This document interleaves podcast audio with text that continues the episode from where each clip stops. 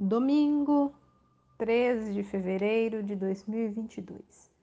A leitura do texto bíblico está no livro de 1 Tessalonicenses, capítulo 4, dos versículos 1 até o 12, e o título da mensagem de hoje é Ideal. Cada pessoa sofre a influência do mundo em que vive.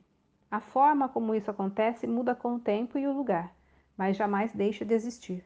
Cem anos atrás, ninguém sabia o que era televisão, celular e internet mas conhecia-se o teatro e o cabaré. Da mesma forma, cada indivíduo tem a oportunidade de influenciar o seu entorno com as suas palavras e comportamentos.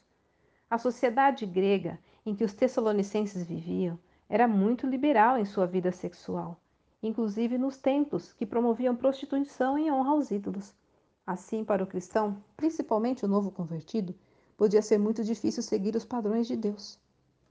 Poderá pensar, eu já vi esse filme. De fato, a situação no Brasil não é diferente. Vemos isso com especial clareza nesses dias de carnaval. No entanto, o cristão precisa ficar atento ao seu modo de viver.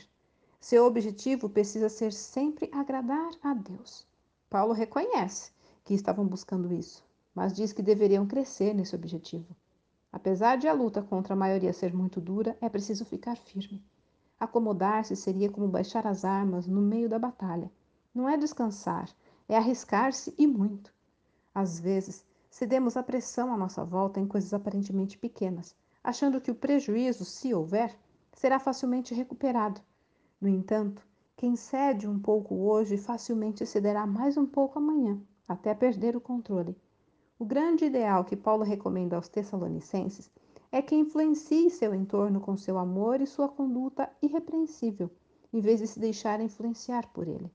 E essa recomendação continua valendo até hoje, sejam os desafios atuais parecidos ou não com os daquela época. Olha, a boa influência começa já nos menores gestos. Não descuide deles. Texto retirado do presente diário da Rádio Transmundial, edição 21.